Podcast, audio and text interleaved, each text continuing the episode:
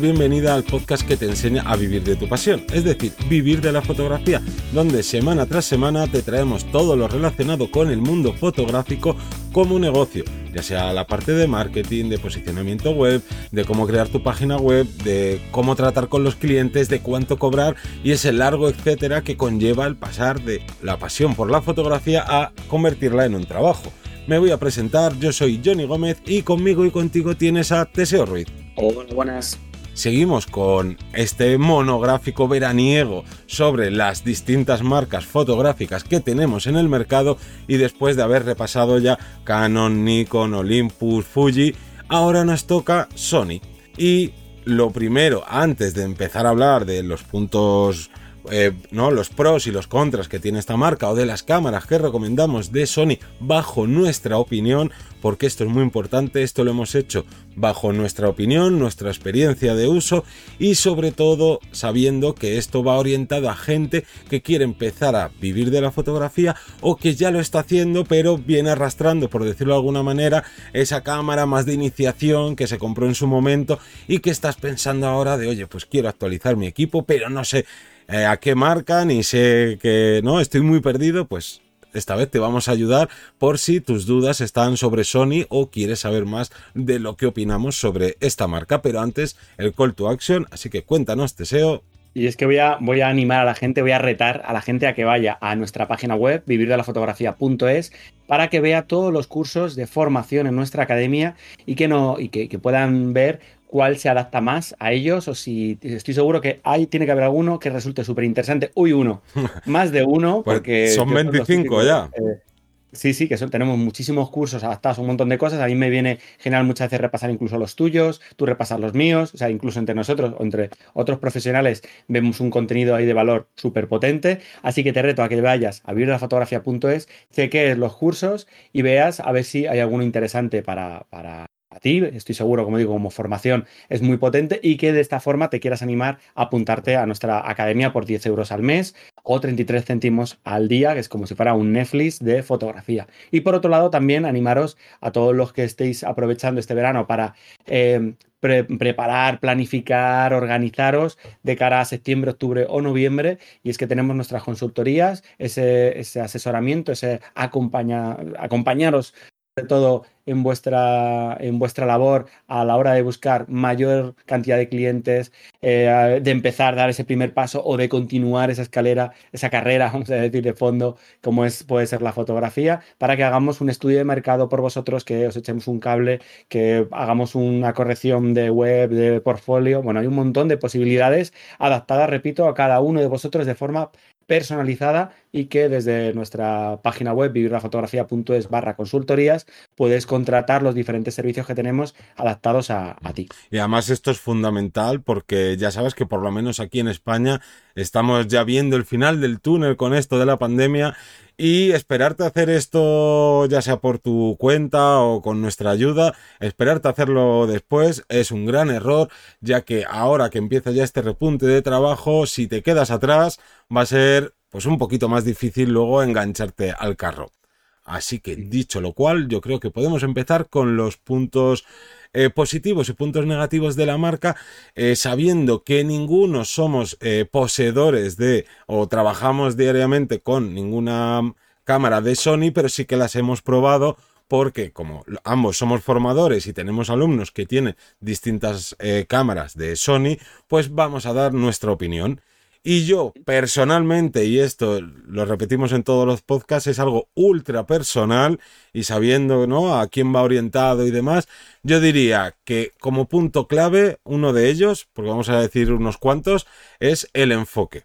El enfoque a día de hoy nadie le tose a Sony, el enfoque al ojo principalmente, tanto para fotografía como sobre todo para vídeo yo creo que es eh, el mejor enfoque, que es cierto que Canon ahora, con las últimas sin espejo que ha sacado, lo está ahí llegando a, ¿no? A incluso a igualar, pero sin duda Sony ahí se, yo creo que se lleva el pastel. En este caso, yo quiero destacar una cosa. Eh, el enfoque al ojo no es más que una automatización de tu trabajo, como ha habido otras automatizaciones de otros elementos. Esto quiere decirse que para los que estéis acostumbrados a enfocar moviendo el puntito hacia la cara o, en situaciones en las que el modelo no sean movimientos de acción y demás, a ver, es un extra que nos viene muy bien para, repito, automatizarlo y estar pendiente de otras cosas, pero no es súper, súper importante a menos que necesitemos una grabación con enfoque continuo para vídeo, hagamos fotografías en, pues eso, elementos en movimiento mucho mayores. Entonces, cuidado porque es una, es lo mejorcito que, tiene la marca, pero también puede ser una herramienta que luego, ah, para, repito, para fotógrafos que llevemos y fotógrafas que lleven más tiempo, a lo mejor ya estamos acostumbrados, yo ya estoy acostumbrado a, trabajar de otra forma, que aún así, que me enfoquen al ojo, mucho mejor, pero no sería mi principal cambio a pesar de que de las mejores características. Sí, luego en general, para vídeos, Sony también es eh, otro de esos puntos clave que tiene. Luego ya veremos que depende del modelo en específico, pues tiene unas mejores especificaciones y otras peores, pero eh, aunque aquí me adelanto, eh, yo creo que también lo que pasa a Sony que con los buques insignia que tiene dentro de su marca, que cuestan 7.000, 6.000, 8.000 euros, muchas veces como que las, eh, las cámaras que son de gama inferior, que no quiere decir que sean malas, como que de repente adquieren esas posibilidades que tiene Sony, porque claro, Sony a día de hoy es la marca más de moda, sin duda, ¿no? Eh, todo el mundo quiere pasarse a Sony o piensa de, Buah, si me hubiera pasado Sony o Sony es tal. Y cuidado por lo que dices, porque el enfoque al ojo es increíble, pero es cierto que para nosotros no es algo diferencial de que te tengas que cambiar de marca o ir únicamente a Sony por ello, pero sobre todo porque, ojo, que muchas veces yo por lo menos lo veo con, con alumnos y algún que otro compañero de profesión que terminamos diciendo, Guau, es que Sony tiene esto y no sé qué, dice, ya, ya, pero está en la Sony A9, que cuesta 6.000 euros. Si la vas a por ella, guay, pero a lo mejor en las R3, R4, en la A3, o sea, sí, en la 7.3, a lo mejor esas especificaciones no las tiene, así que también cuidado con esto. Y luego incluiríamos el tema de las ópticas, que para mí también es uno de los puntos fuertes, que tiene unas ópticas nativas, bastante cantidad de ópticas nativas, y luego de terceros. Claro, casi todo el mundo quiere construir, fabricar para, para, Sony porque es la marca que está ahora de moda. Entonces tienes objetivos un montón. A lo mejor no tienes tanto mercado de segunda mano porque no lleva tantos años como puede ser en Reflex, como puede ser eh, pues Nikon o Canon. Pero, pero sí que de primera mano tiene, tiene un, pues un mercado bastante amplio. Claro, y además era una de las cosas que siempre se le achacaba a Sony, como de no tiene muchos objetivos, pero claro, ha ido pasando el tiempo y ese punto negativo se ha convertido, como bien dices, en un punto positivo. Y ya como último, no sé qué se te ocurra a ti alguno más, yo también destacaría el rendimiento a ISOs altos que ahí Sony con sus, con sus sensores sí que también saca ahí como media cabecita, yo casi diría que, al resto de marcas, de que siempre te dan un poquito menos de ruido que, en general cualquier otra, cualquier otra cámara. Sí, a, a ver, al final aquí hablamos de cada, depende de cada modelo. Eh, la respuesta que tiene, por ejemplo, también al rango dinámico, también es cierto que creo que se, se engordan muchas veces y decimos salvajadas de, no, esto tiene 11 pasos de diferencia de rango dinámico, 14 tal.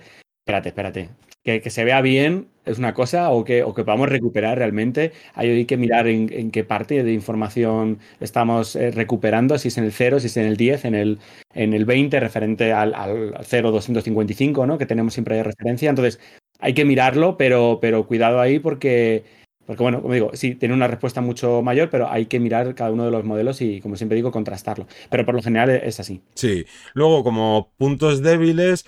Eh, estaría para mí, y ahí también es, me parece importante, es el diseño. No me gusta, no estéticamente, porque al final estéticamente, aunque la Fuji, que es la que tengo actualmente, me gusta mucho, pero la estética de las cámaras me da igual. Pero en cambio, a la ergonomía, la verdad es que yo las veces que, he estado disparando con ella, no sé, tiene algo que para mí no, no me termina de convencer y tampoco me parecen cámaras que digas, hostia, esto es robusto, esto me va a aguantar cualquier cosa. Y claro, yo no trabajo el día a día con ella, no se me ha caído ninguna cámara al suelo, o como dijiste en, en el podcast anterior con Olympus, no se me ha caído al barro, al agua, pero sí que con otros compañeros y compañeras, pues la verdad que uno de los puntos débiles que siempre tratan con Sony es que no son, no, no tienen el mismo sellado o esa dureza.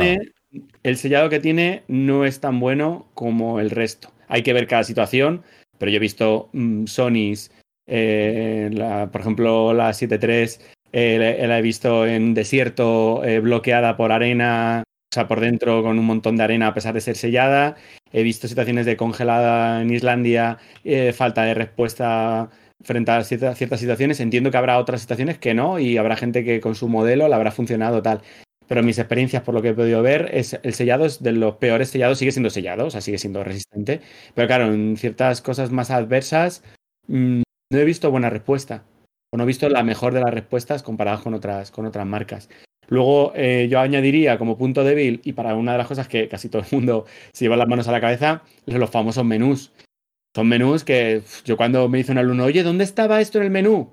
Y es mira, entre que no soy Sony y segundo, los menús son un caos, me tengo que poner a mirar y casi a veces tardas menos yendo a Google o buscando a alguien que haya encontrado eso, porque los menús son bastante eh, liosos. Que habrá gente que se le dé bien, pero por lo general la gente es mucho más práctica, más directa y ni se mira el manual, por, por suerte, por desgracia, por suerte, por desgracia. Entonces, en este caso, tenemos que chequear y ahí es un poquito más enrevesado encontrar las, las opciones. Claro, aquí sí que es cierto que no es la única marca que tiene esos menús poco intuitivos. Y también es cierto que en algunos, o sea, en el último modelo que sacaron, no sé si era, ahora mismo no recuerdo si era la 1, ya han cambiado los menús y poco a poco irán en las nuevas cámaras seguramente metiendo, por lo menos en las de más gama alta, metiendo los menús nuevos. Pero a día de hoy, oye, también pues es un punto en contra. Tampoco creo que para decidir no comprarte una cámara, pero hay que tenerlo en cuenta. Y otro que yo sumaría es que las ópticas nativas son caras. Y esto no es únicamente de Sony, porque ya lo hablamos en Canon y también lo dejamos caer en Nikon. Y es que, claro, esto de en el mundo sin espejo, pues las ópticas, ya sea porque estamos pagando la novedad y a lo mejor dentro de X años todo se estabiliza y bajan de precio, pero a día de hoy, en comparación con el mundo reflex o con algunas otras marcas, eh, son caras. Y esto es cierto que es del mundo eh, full frame, porque una de las cosas de que, por ejemplo, en Olympus o en Fuji sus ópticas ten la misma calidad pero con menor precio es porque como los sensores son más pequeños, se necesitan unas ópticas más pequeñas y es que el cristal cuesta mucho dinerito y cuanto más cristales o más grande tenga que ser sobre todo esos cristales, pues la verdad que sube mucho el precio. Y ya por último a destacar que es lo que le falta a, Sony a día de hoy, más pantallas abatibles en todos sus modelos. me encanta la pantalla abatible, entiendo que es menos resistente, eh, pero, pero es que nos daría todo el juego eh, para movernos cómodamente, para buscar otros planos diferentes, e incluso para vídeo, que a veces hay estar colocando la, la, caja, meterla Sony en la caja metálica para poderla agarrar desde arriba y tal. Incluso para eso eh, nos ahorraría todo, toda esa parafernalia. Entonces, bueno, nosotros pedimos más pantallas abatibles desde aquí, si nos escuchan la marca, para, para poder compensar. Total. Y luego también otro de esos puntos que suele hablar mucho la gente, a mí personalmente sí que me lo parece, y es que el color queda Sony no me termina de, gustar. Tampoco es algo por lo que, repito, haya que descartar esta, esta marca, porque al final de cuentas es adaptarte a, a los gustos, porque es como, no, es que esta marca tiende hacia, te mete un poquito de matiz verde, no sé qué. Oye, pues te vas a, al Lightroom, a Capture One, lo corriges con el magenta, en unas marcas te será más fácil, en otras será menos, pero al final de cuentas, si tú tienes ya como tu estilo, pues es adaptarte a ello como te pasa con cualquier cámara cuando, cuando cambias de marca, pero ojo, hay que también destacar que Sony uno de sus fuertes sin duda no es el, no es el color. Y yo creo que ya pasaríamos a qué cámara recomendaríamos. En APS-C, que es uno de los modelos que más ha vendido, todos los modelos 6000 o de la 5000, de hecho, se han ido vendiendo un montonazo. Entonces, eh, vamos a fijarnos sobre todo en los últimos uno de los puntos que te puede gustar más o, menos, que es el visor lateral, ¿no? La vista que tenemos el visor desde un lateral, por lo tanto se hace un poco raro colocar la cámara, que bueno, repito, que es más eh, enfocado a eso, incluso con la propia ergonomía, ¿no? De los botones. Yo a mí se me quedan como los botones muchas veces muy pegados a la mano cuando trabajo con ellos. Entonces no me termina de convencer. A lo mejor lo del ojo me hago más. Yo sé que a ti te mm. cuesta un poquito. Claro. A mí personalmente no me gusta nada ya, ya os digo, no a nivel, ay, qué bonita o qué no bonita es, sino que la ergonomía me parece horrible por tanto por el visor en un lateral que no me termina de convencer, pero sobre todo porque es que eh, me faltan diales, me faltan eh, los botones, lo que dices tú, están muy juntos. Me recuerda a la típica cámara compacta de toda la vida, que obviamente no es cómoda para trabajar. Y a mí eso es algo que me echa muchísimo para atrás. Ojo, que si a ti eso no te importa, que, que el... Bueno, y también eh, que el mm. sensor está a la izquierda, bueno, pero el sensor, o sea, perdón, el visor, pero que tenga unos visores enanos, minúsculos, me parece también algo que para mí estas, estos dos puntos sí que me harían eh, descartar totalmente la, la, gama 5000 y 6000. Y es más, cuando estuve con lo de Fuji, wow, que me terminé pasando a Fuji, una de las que también estuve chequeando era Sony, tanto en full frame como en APS-C. Y APS-C rápidamente lo descarté porque era como de no, no, es que esto a mí no me parece nada cómodo. Ahora bien, si a ti esto te parece cómodo o te da igual y demás, yo... View, vas a trabajar desde la pantalla o tal. Aquí, como digo, dependerá mucho de, cómo lo queráis eh, plantear. Pero bueno, nos iremos al modelo, el 6600, que sería el, último. Sabemos que es el más caro, pero es estabilizado, tiene un montón de posibilidades eh, y es que es una gozada. Lo único son 1600 euros. Ahí ya eh, hay que tocar el bolsillo para conseguir esto, pero pero sí que se nota un salto. Yo no me quedaría con una 6000 porque está sin estabilizar y el salto estabilizado se nota, se nota una barbaridad. Yo lo, veo súper importante, sobre todo cuando vamos a grabar vídeo, vamos a hacer foto, que es un poco un, mix, ¿no? Esta cámara busca un poco las dos posibilidades. Claro, al final de cuentas es eso, no solemos centrarnos en las especificaciones, porque para eso vais a la web del fabricante y veis cada detalle de, de este tipo de cámaras, pero para mí sin duda, si tuviera que elegir de aquí obligado a una, sería a la 6600. Y a mí, me, la verdad es que aunque 1600 no es que sea poco dinero, pero me parece que calidad, no, todo lo que te da al precio me parece un precio ultra correcto. Y luego ya, pues no, pasaríamos a lo que recomendamos dentro de, del formato full frame, que yo personalmente eh, con la que me quedaría para mi tipo de trabajo, bla, bla, bla, todo esto, sería la A7 III, que ahora está bastante bien de precio porque es una cámara que lleva ya su tiempo en el mercado, ¿no? Sony parece que ya se está olvidando, entre comillas, un poco de sacarte un nuevo modelo cada año, que eso es algo, algo bueno. Pero más allá de, de esto, pues a día de hoy está a unos 1.900 euros, pero aquí en Sony en particular diría, ojo, si la quieres comprar, espérate a las ofertas, porque esta yo la he llegado a ver hace unos meses a 1600, no, repito, solo el cuerpo, y por 1600 me parece un precio de, de derribo. A 1900, bueno, está muy bien de precio, pero quizás yo a día de hoy, con el tiempo que tiene, no, no sé si la pillaría o me esperaría que sacaran la 7.4, que me imagino que no tardarán mucho, para que esta pegue otro bajón de, de precio y entonces ya sé que me parece una cámara calidad-precio eh, increíble. Sí, eh, destacar que es buena en todo, tiene una gran ISO, un enfoque al ojo de lo mejorcito del mercado, la estabilización, como digo, es muy completa. Comparada con la A7R3, que sería más megapíxel, yo creo que tiene un pelín peor el tema de, la ISO y vale 2.600 euros. Como digo, tiene sus cosas también positivas, pero yo también soy partidario de quedarme con la A7 eh, que es como más intermedia en todo lo que, todo lo que hay. Exactamente. Luego está la, la A7R4, pero las diferencias que hay entre la R3 y la R4 para mí no, no merecen la pena los 1.000 euros que tienes que pagar de más entre la R3 y la R4. Así que sin duda R3 si necesitas más megapíxeles. Y luego cosas que yo creo que no lo hemos hecho, bueno, sí, en, las, en los otros podcasts también, pero aquí yo no recomendaría para nada la A7C porque la vendieron como de, oye, una full frame de Sony en un cuerpo pequeñísimo, porque al final es meter una full frame en un cuerpo de las gama A6000, pero es que me parece el error más grande del mundo, no solo porque a mí personalmente me parezca incómoda, ¿no? E, ese tipo de cámaras tan pequeñitas con los diales, sino que es full frame. Tú ponle un 70-200 de Sony G Master a esa camarita tan pequeña. Es que me parece ultra descompensado. Claro, para mí no tiene sentido que con unas ópticas tan grandes le metas una cámara tan pequeñita. Ojo, que si eh, tú te la quieres comprar, por lo que hemos dicho en otros episodios, pues para viajar, no para algo profesional, y por tanto, pues vas con ópticas fijas pequeñitas, que tampoco vayas a por, no, no necesites la máxima calidad, porque al final son fotos eh, personales que no vas a utilizar para tu mundo profesional, pues oye, a lo mejor puede estar bien porque te da todo lo bueno que tiene eh, las full frame de Sony, pero a mí para trabajo me parece una, una absurdez. Y luego, mm. no, tendríamos... Pues tenemos la, A9 y la A1, que aquí el coste, desde nuestro punto de vista, no merece la... O sea, son camarones, pero no merecen la pena a nivel precio.